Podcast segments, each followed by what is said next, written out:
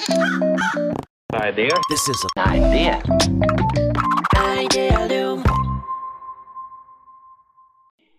皆さん、こんにちは。皆さん、こんにちは。安西です。みなべでございます。新しい。みなべでございます。新しいですね。みなべでございます。全然ちょっとそれ思い出したよね。完全にそれ思い出しちゃったよ。追いかけて、はい。てででで、引っかかるよ、引っかかるよ。新しいジングルにしないでもらっていいですか？著作権的にやばいから。ちょっと愉快な話しなきゃいけない気持ちになるからやめてほしい。愉快な仲間たちと、そう今日も愉快なイノベーションの話をしましょはい。う。はいと。いうわけで、はい。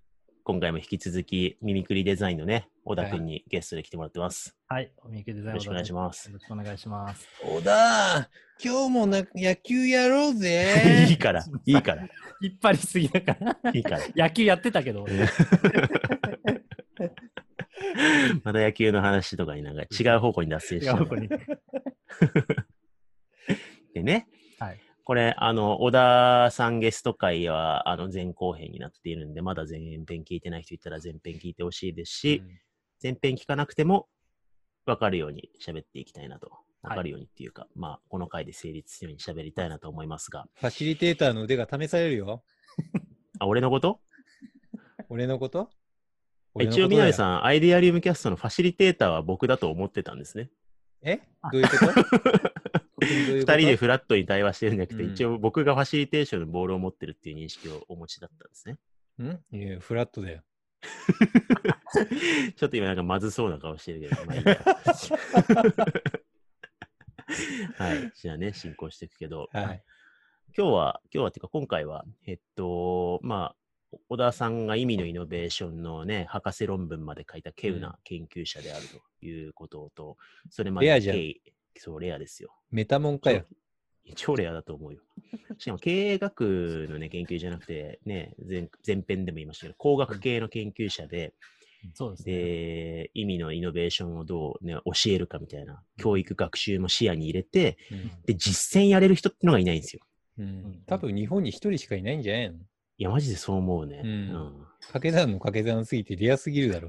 いや、そうそう。かけていったけど、それ本当に絶対いない検索結果1で。デザイン分野で博士がまず本当に多分、このままストレートで取ってる人が日本でまもあそうっすよね少なくなってきちゃってるもんではあったり、うん。うん、希少種だけどね。うん。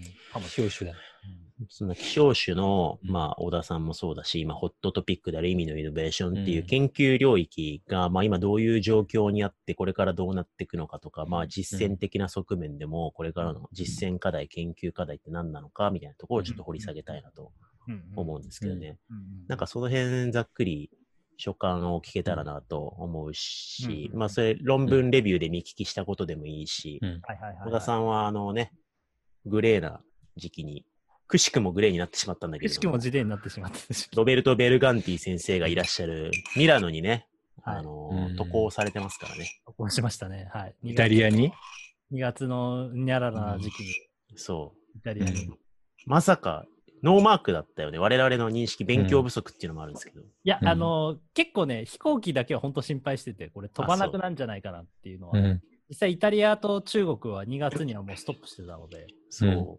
うんコロナがあんなにイタリアでドピークになると、うん僕は少なくとも思ってなか思っってなかった。た。うんおお、マジかと思って。僕が行った時は少なくともみんなマスクはし始めてるけど、うんそんなになんか危機感はないうん感じでしたね、うんでもなんか施設とか全部閉じてたんでしょ？ちょうど僕が行った日にクローズね。もう涙目すぎるでしすょ。もうね、ね。しょうがないとはいえさ。うん。で、なんか数十キロとか歩いてたんでしょ？40, 40キロ歩きましたよ、ねうん。イタリア行って40キロ歩くって意味わかんないよね。なんか、リアル Google ストリートビューみたいなやつだもんね。イタリアの建物の写真を取り歩くボットみたいになって、あれこいつ何しに行ったんだっけみたいになって。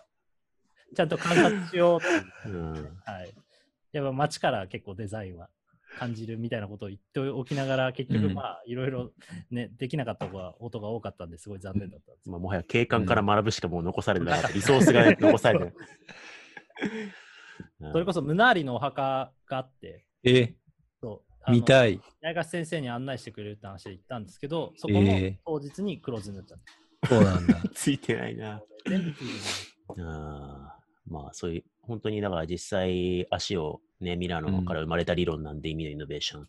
足を運んで学ぼうとしてたりとかね、しつつ、うん。今、ざっくりと意味のイノベーションってどういう研究動向にあって、どれぐらい研究進んでて何が課題なんですか？うんうんうん。まあ、あの、なんか研究の動向的に言うと、やっぱりまだそんなに数が出てきている感じではないし、まあ当然その日本でっていうところで言うと、もう全然まだまだ言葉としてキーワードで多少拾えるかなぐらいだと思うんですけど、うん。まああの、ぶっちゃけ言うとやっぱ、今のその、なんていうのか、ケーススタディ的、これベルガンディもちょっとそうそうなんですけど、ケーススタディ的な研究がやっぱり多いのは実際のところかなとうん。で、具体的なハウみたいな話も、やっぱこう方法論として、ベルガンティが、まあ、批判を中心として、あのプロセスを作っていくっていうのは形にはしてるんですけど、なんか多分、これデザイン思考と同じ問題が起きかねないのは、こううん。ハウだけに注目しすぎると、結局、なんていうのかな、それをやればいいんだ状態にまた陥るので、あんまり良くないなと思っていて、まあ、見にくいとしてもそうですけど、やっぱり組織の中でどういうふうにそのちゃんと自分たちが大切にしたい意味とかを耕していくのかっていうところが結局のところ重要になっていくんじゃないかなというふうに思ってはいて、僕はあんまりちょっとその辺まだ、あの、ちょっと分野が少しずれるんでみ読み解けてないんですけど、そういう部分が経営の話の中でこれからどんどん増えていくんじゃないのかなっていうふうには、あの、組織開発的な話以上に、なんか事業開発と組織開発を横断したところで、その意味っていうことを軸に何かアプローチとして、こういうえ会社のあり方とか、こういうその戦略の構築の仕方があるんじゃないかっていうこの論文がちょっとこれから増えてくるんじゃないかな が、多分僕的僕の感覚としてはうん状況かなっていうふうにうん。なるほどねあ。んまりこの段階でハウに走らない方がいいとは、ちょっと正直。ここの後にハウが出てくるのはいいんですけど、今ハウに走って研究すると、まあ結構ち、なんつうのかな。同じ鉄を踏むというか、あのースタンフォードの D スクールが5ステップ作って、まあ、広がったのはいいけど、広がって5ステップやればいいんだってなっちゃった状況と同じになっちゃうので、うん個人的にはあんまりそっちの研究はしたくない、今の段階ではしたくないなっていう感覚がある。なるほどねうん。あベルガンティ先生のね、突破するデザインの本を読むと、まあ、意味のイノベーションプロセスがすでに規定されていて、で、最初まず個人で始めてとか、スパーリングしてみたいなプロセスがあって、だそのプロセス手順の掘り下げとか、このスパーリングのパートどうやってやるとうまくいくんだろうみたいな意味で、そのメソッドとか手順の How の研究、どうしたらよりこのプロセスがうまくいくのかに行き過ぎると、かえって危ないんじゃないかって危ないことですよね。うん、やっぱなんか意味のイノベーションの研究を考えれば考えるほど、そこだけで考えてるとうまくいかなくなりそうな感じしかしないので、なんかそれこそやっぱり、あのー最近、ね、ミークでもよく発信してますけど、医療機器の経営の話だったりとか、あとはその、やっぱ組織の中での、社会構成主義の話ってあんまり紐付けられて語られてない。まあ、厳密に言うと、例えばベルガンティとか、あるいはあのあのイリノイ大のクリッペンドルフ先生とか、あの意味論的展開っていう本を書いて、そっちも僕結構参照してるんですが、多分その前提にはあの社会構成主義って考え方はあるんですけど、日本の中ではまだ多分あんまりそういう認知になってない気もするので、これからなんかその辺の領域を横断して研究していくっていうのが多分一つポイントになってくるんじゃないかなっていうふうに。みなべさんが社会構成主義って言葉出した瞬間に如実に眠そうな顔してきてるんで、ええ、ちげえし、だくそう、なんでそういう意味付けすんの？そういう意味のイノベーションいらないから。そうじゃなくって、いえ、だから1回目は結構抽象化したから、2回目に関してはもっとちゃんと、なんか学術的な、体系的な話の方がいいかなと思って。傍観してたのね。おにぎりとか言わずに傍観してたのね。そうそう、抽象的な話はそっちでいいだろう、ね。な、なんで俺が中、俺が発言したら発言したら文句言うくせに、発言しなかったら発言したら文句言うの。なんだ 文句言ってない、文句言ってないよ。あの、大丈夫かなと思って。もうね、今リスナーうんリスナーをこう代弁して、は社会構成主義って、なんかそんなうん1分に5回ぐらい言われたら眠いよっていう、今、あのはい注意喚起をしてくれてんのかなって思ったわけよ。え？うん。社会構成主義ってなんすか？じゃあ。そう。それ大事ですよね。そう。あのーすごいざっくり言うと、なんかみんながこれが現実だって思ってるっていうことは、うんそこにいる人がコミュニケーションの中で、うん。そうだよねって合意したものが現実であって、うん。客観的に現実なんて規定できないんだ、みたいな考え方なんですよね。うん。例えば今、みなべさんが、はいちょ。っとこう、ね、いつもより目の開きがちょっと閉じかけてるなっていううん。映像情報が、ね、うんファクトとしてあったとするじゃないですか。うん。で、それを僕とダンが、なんか、うんあの人社会構成主義の話したら如実に眠そうになったよ。そうっすね。うんやっぱ、みなべさん漢字並べると眠くなっちゃいますよね。うんそうだよねってなったとするじゃないですか。うん。それは僕とダンの中で、みなべさんは理論をの話をするとうん眠くなるっていう意味が構成されちゃってるんですよね。うん。いじめか。いじめってことじゃん。違う違う違う。え？でも、ね、みなべさんが、いや、ちげえからって言って、ね、今コミュニケーションを図ってくれたじゃないですか。うんそうじゃなくて、今自分はこう考えてて、こうこうこうで、うん。こうだったんだよと。だから、今はこういうつもりでちょっと傍観してて見守ってたけど、そうじゃなかったんだ。あ、なるほど、そうだったんだってなるじゃうないですか。ん。なる今、ね。会話によって3人で新しいご現実が合意されたでしょ、うん。で意味が変わったんですよ。みなべさんのまぶたのね、開き具合の意味が変わったわけ。うん。こうやって、みなべさんのまぶたがこれぐらいだから眠いかどうかっていうことを測るんじゃなくて、はい。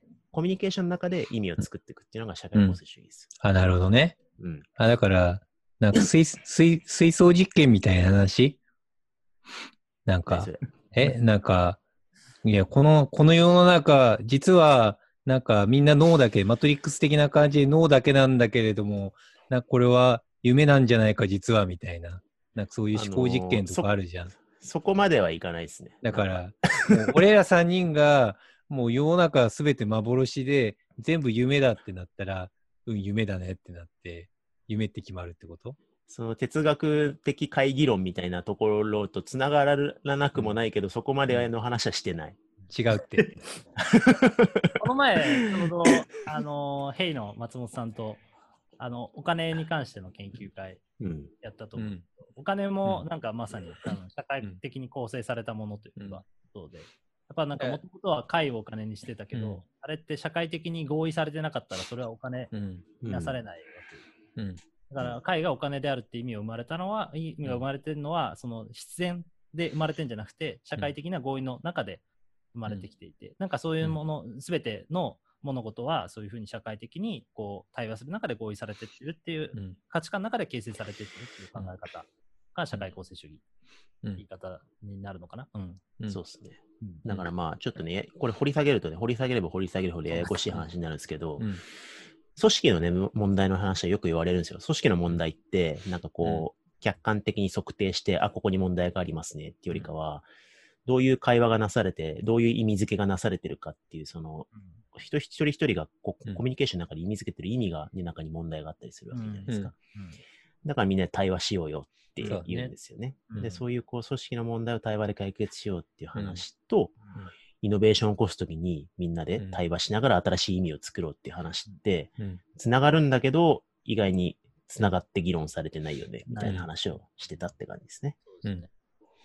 なんかそれこそ、大きい企業になればなるほど、部署が分かれてって細分化されていくんですけど、なんか一緒に一個のものを作ってるのに、みんなが何を大事にしてそれを届けようとしてるのかっていう合意が全くなされてないまま、なんかまず分担して自分がこれをやんなきゃいけない、これを効率化しなきゃいけないっていうことしかうん。やっぱ考えられなくなってきちゃってるんですよね。うん。だからやっぱりなんか、なんかみんな似たような意味を持った商品を作ってるんだけど、そこにオリジナリティはないし、じゃあかといって差別化図ろうとすると、まあ、いわゆるこうマーケティング的になんかどういうアプローチの仕方をしたら差別化できるかとか、技術的に何か新しい技術取り入れれば差別化できるかっていう話になりがちなんですけど、なんかそういう話じゃなくて、トータルで見たときに自分たちはこの商品にどんな意味を込めてるのかっていうことが組織の中でどうちゃんと合意されているかというか、そこの力強さとかオリジナリティが多分本当は一番重要で、アップルなんかまさに多分そういうことがちゃんとできてたから、あれだけ強い商品になってたんだと思いますし、まあ多分世の中のヒットしてる商品っていうのは結構そこがしっかりしてるよなっていう感覚はある。でもそれが多分組織の多分経営とか、まあ、組織開発の文脈とあの事業開発の文脈がちょっとやっぱり切り離されちゃう感覚の中でうまくいってないのかなっていうのが最近なんかよく考えることだったりします。そうですね。そういう意味で言うと、だから、あの、ベルガンディ先生の本に書いてるプロセスを始める前段階の土壌として、ちゃんと組織づくりがされてるかとか、その事業にどういう意味をみんなで共通の意味が合意されてるかみたいなことがないと、うん。商品アイディアだけね、あの、ワークシートを、アイディアワークシートを埋めるために、デザインシンキングで埋めるのか、意味のイノベーションで埋めるのか、みたいなレベル感、話はもはやなないんですよね。インサイドアウトからやるには、インサイドから出てこないといけないんで、うん。だそうするとね、あの、みなべさんともよく議論してますけど、CI が割とそれをつなぐうん。心臓として重要になってきますね。コーポレートアイデンティティとして。企業がどういうコーポレートアイデンティティを掲げて、理念にして、うん。ウェブサイトに反映して、ロゴデザインがあってみたいなところと、自分たちとしての事業としての意味みたいなことがちゃんと結びついてるとところが、なんかちぐはぐなまま、うん。みんなが全然違う CI 認識だったり、うん。CI 理解がないまま、意味のイノベーションのプロセスを表層的にやろうとしても、うん。なんか何もうん。魂のこもったものが生まれないんで、うん。なんか上滑りしちゃうよな、みたいな。なんか事業会社で起こっていることとしてあるのが、デザインシンキングとか、まあ、UX だったりとか、マジュアル開発とか、そういうのがすごい浸透したんですよね。で、ある種基礎教養的にそのあたりがなって、みんなでチーム開発するように、まあ、ここ数年そこら辺システマティックにいい感じになってるんですけど、で、まあ、それが実現したことによって、すごい最速で効率よく、以前に比べて使いやすいアプリとかサービスとかってめちゃくちゃ増えたじゃないですか。うんそこに到達できるように事業会社みんななったんですよね。うんなんだけど、結局、そうなってくると、まあ、開発の分担、そもそもこれを開発する、これを目的にして、これを目標にして、このサービスっていいんだっけみたいなところに最終的にたどり着くんですよね。結局、一番最初の起点になる、なんか問いだったりとか、目的が微妙だったら、その後何やってもうまくいかないねっていうのがあって、で、それをさらに突き詰めていくと、組織全体のそれぞれのさっきの社会構成主義じゃないけれども、チームを横断して、それぞれが連携して、意味が連動していくためにはどうすればいいんだっけっていうところに、みんなとどのつまり行き着くんですよね。だから、なんかこう、スクラム回したりとか、アジャイルを回したりとかするプロダクトマネジメントやってる人が、最終的には、これ組織全体の問題だねってところに行き着くんですよ。それがないと、結局、どんなに高速で回したとしても、無駄が量産されてってしまったりとか、そもそも目的からかけ離れた改善が大量に出てくるだけだから意味ないねっていうのが、今のなんか組織全体、事業会社で起きている課題感な気はしますね。うんまあそういった意味では、なんかめちゃくちゃつながってるなって思いますね。現場の課題認識としても。うんそうですね。うんそのデザインってすごい統合の学術体系というか、あのアプローチだと思うんで、なんか何かを統合して最終的にどんな意味を届けるのかっていうところに、多分デザイナーとかは本質的にちゃんと価値を発揮するべきだし、そういう教育を受けてきてるはずなので、やっぱそこをもうちょっとしっかり、あのデザインの人としてもそうですし、うん。やっぱ企業の中でも多分デザイン経営とかいろんな言い方してますけど、うん。多分ちゃんとあれはデザイン経営っていうのも単純にデザイン的なアプローチを取り入れた話じゃなくて、ちゃんとこう統合的に何かを、ちょっとそういった思いをどう届ければいいのかっていうことのレイヤーの中からちゃんと考えていくっていうことをしていくっていうのがすごい大事になってくるんじゃないのかなっていうのは、すごい思いますね。みなべさん、出ましたよ。デザイン経営。デザイン経営みなべさん、デザイン経営っていうキーワードをうん。ね、語ろうと思ったらもはう5時間ぐらい話しちゃうでしょ。うん、多分、デザイン経営、デザイン組織に関してはめちゃくちゃ僕強いっすよ。ねあ、でも、なんかこう、それ言うと、デザイン経営ですごいそれを商売のネタにして、めっちゃバズワードとして扱っている人とかと、人とか言っちゃいけない。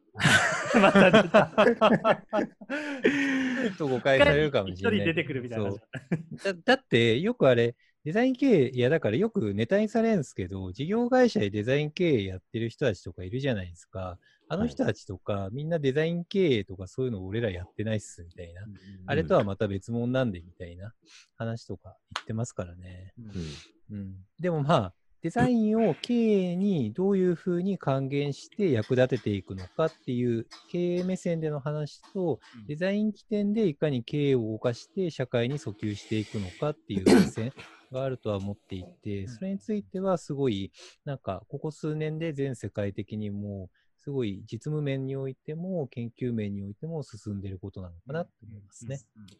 うんこれ、みなべさん、ちょっとね、また別の機会に語ってくださいよ。なんか、こうデザイン経営、デザイン組織の話、南さんナレッジいっぱいあって、あるよ。二人二人でね、ご飯食べに行ってるときはなんかうもう、スラスラ喋ってくれるんだけど、うんそういう記事書いてくださいよって言ったら、ちょっと、なんか、炎上したらどうしようとか。いや、いや、このあたりの話って、下手すると敵作るからね。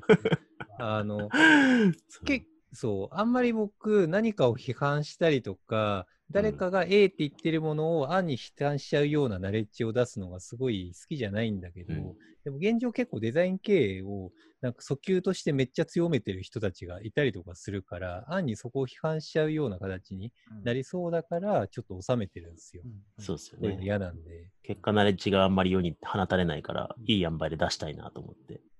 うん、どうどうやって出そうね。どうやって出したらいいどうやって出したらいいんでしょうね。まあいいよ、出すよ。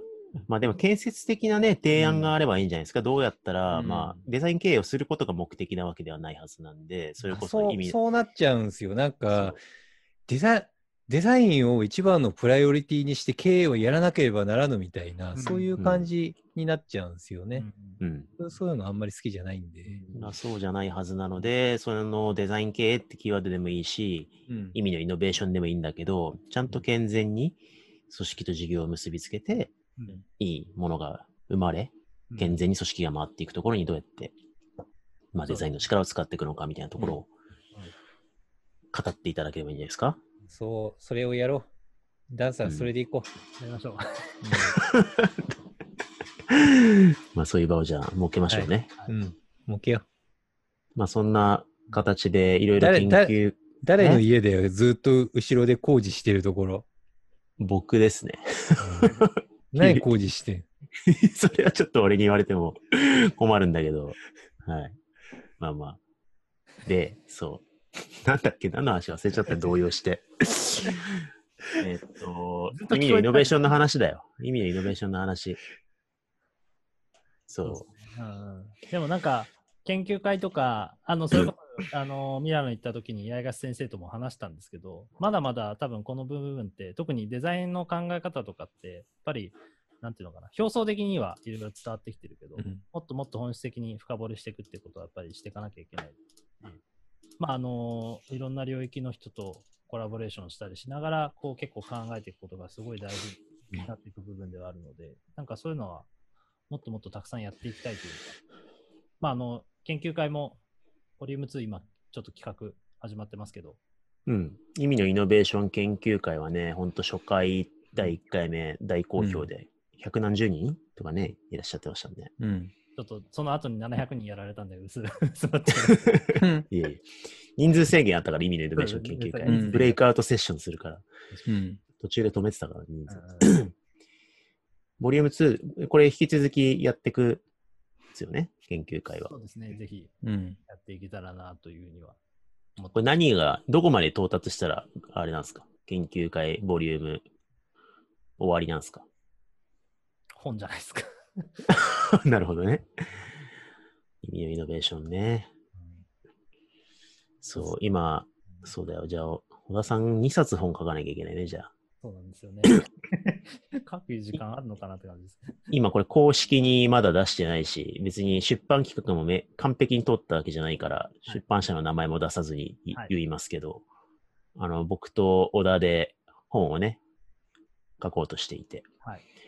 それこそずっとインテージと共同研究の取り組みとかずっとやってきて、まあ、マーケティングリサーチを問い直し、うんマーケティングリサーチっていうと、なんとなくこう固定観念的には市場から答え引っ張ってくるみたいに思われがちなんだけど、そうじゃなくてずっと僕らとかインテージがやってきたことって、マーケティングリサーチは確かに使うんだけど、リサーチを手がかりにしながら何かを通っていって、新しい意味を作り出していくみたいなプロジェクトを、ワークショップ型のリサーチプロジェクトみたいな、やってきたんで、まあ、その知見みたいなのをね、今本に二人で書こうとしてるところですよね。そうですね。はい。もう安西さんが2017年から共同研究してるんですよね。あそうですね。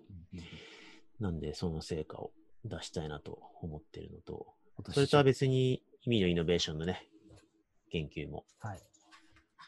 小田さん、単調で書いてもらって。そうおおにぎりもか入れないとかもおしれない。にぎりはいい、いい、いいやつだったね。うん。いいイノベーションだった。ローソンの方が聞いていたら 確かに。可能性なくはないですけどね。うん。でも、なんかいろんな領域で絶対意味の、今までなんかすごい頑張ってきた人たちたくさんいたと思っていて、なんかそれをちゃんと学術的に位置づけるとこうだよねって言ってくれるのが多分意味のイノベーションの考え方なんじゃないかなっていうふうに。だから決して全然新しいものじゃないっていうふうには僕は自身は思ってるので、うんなんかそれをちょうどもう一回なんかいろんな文脈で再解釈していく、紐解いていくっていうのはすごい、なんていうのかな。もうちょっと違う角度で今までの成功事例を読み解くことにもつながるし、なんかそれは組織と事業を結ぶっていうところでは非常になんか考え方として、あのーまあ、特に何が正解か分からなくなってくる状況においては大事になってくるんじゃないのかなっていうのは思います。うん。書きたいですね、なんとか。南さん、なんか最後に、小田さんへの質問でもメッセージでもありますか？掘り下げたいこと。ダンさんに掘り下げたいことね。まあ、ダンさん天才だからな。どうやったらそんな天才になれるのか聞きたいわ。なんか、本当にこの人僕に DM で、うん。小田さんが天才すぎて嫉妬するみたいなことを俺に言ってくるんですよ。うん。で、俺は、そうなんだとしか思わない。な、なんかどうすりゃいいのかわかんない。そう。まあうん上には今、上がいますよって。うん。しょうがない。天才だよ。10年後がもっと楽しみだよ。うん、10今もすごいけど、10年後、やばいよ、きっと。そうですね。うん。来年30になっちゃうんで。うん。なっちゃうって言うなよ。いや30歳いいから。みなべさんに詰められ始める世代。はい。確かに確かに。30オーバーになったら厳しい説あるそう、から。南さんはね、30歳になった瞬間厳しいからね。うん、ちょっと何なんですか、その、その理論は。みなべ30歳理論は。いや、結構、いや29から31歳くらいって人、人生にすごい 悩みがちですからね。で人生のキャリアに悩んで、なんかこう責任を持つべきか、持たざるべきかみたいな、いろんなことを考えたりとかするんですよ。だから、まあ、早い話が、なんかは、なんかこう、大人になる、ちょうど入り口ポイントが、最初の入り口ポイントはそこなのかなって思ってますね。勝手にね。なるほどです。うん。の急にの意味のイノベーション期間みたいな感じで。そう、うん。そうだよ。表変するかもしれない。今までずっと天才天才って持ち上げてくれてたのに。30歳ならこれは天才じゃないからみたいなね。20歳だったら天才だったけどみたいなね。楽しみですね。はい。はい。はい。というわけで、今後もね、またね、研究会とか、はいまあ、WDA の方でも小田さんの動画とかたくさん出てるし、うんちょっといろんなところで最新の研究は、あの、随時シェアしてもらって、はい。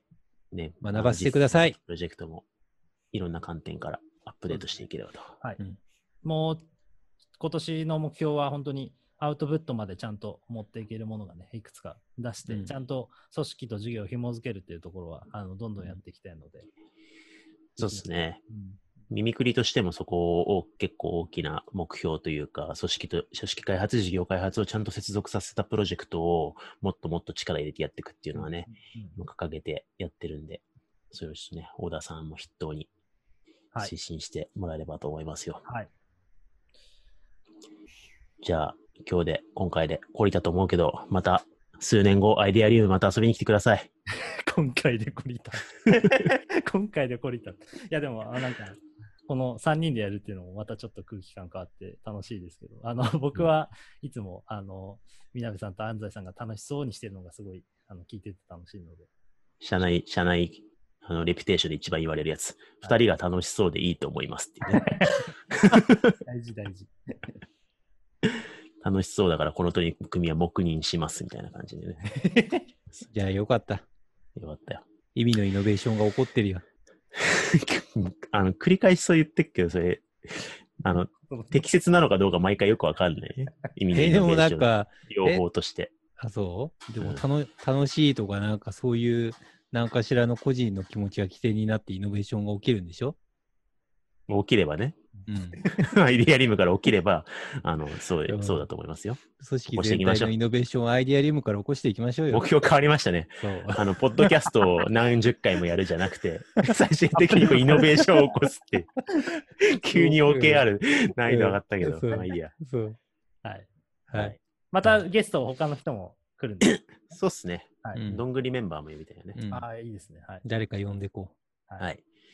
というわけで、じゃあ、はい小田さん、ありがとうございました。はい、ありがとうございましたあり。がとうございました。イノベーション頑張りましょ頑張りましょう。頑張ろう。頑張ってイノベーション。2回連続明日もイノベーション。頑張りましょう。来週もイノベーション。う。怒られるよ、イノベーションの研究者とか。じゃあ、さようなら。はい、ありがとうございました。